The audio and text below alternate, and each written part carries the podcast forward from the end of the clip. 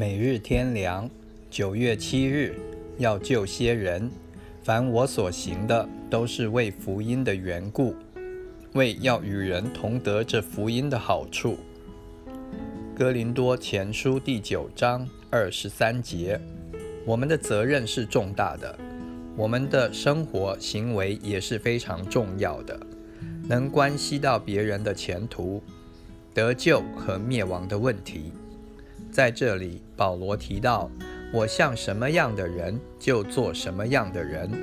无论如何，总要救些人。”他遇到任何人都有一个目的，就是要救些人，使人同得福音的好处，一同得到主的救恩，免沉沦灭亡，享永福。这该是何等重大的责任，也是何等荣耀的使命！如果能救一个人，他在勇士里要多么欢喜、快乐、感谢、赞美主！为此，我们对任何人当有好的行为，给人以好的形象，不要得罪人、绊倒人，应当同情人、帮助人、服侍人，不惜做人的仆人，设身处地地替人着想。尊重人的地位，了解人的情况，来辅救人，留心去做众人以为美的事。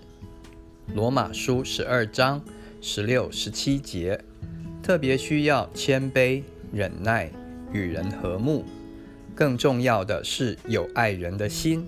首先是爱人如己，甚至舍己爱人，像主一样。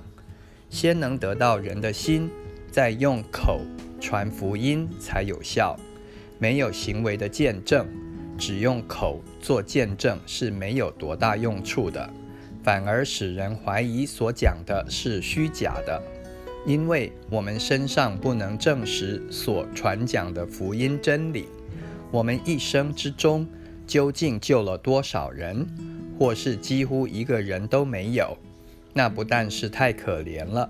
也是太错误了，表明生活行为毫无见证，从不关心别人的灵魂，将来自己也要受到极大的亏损。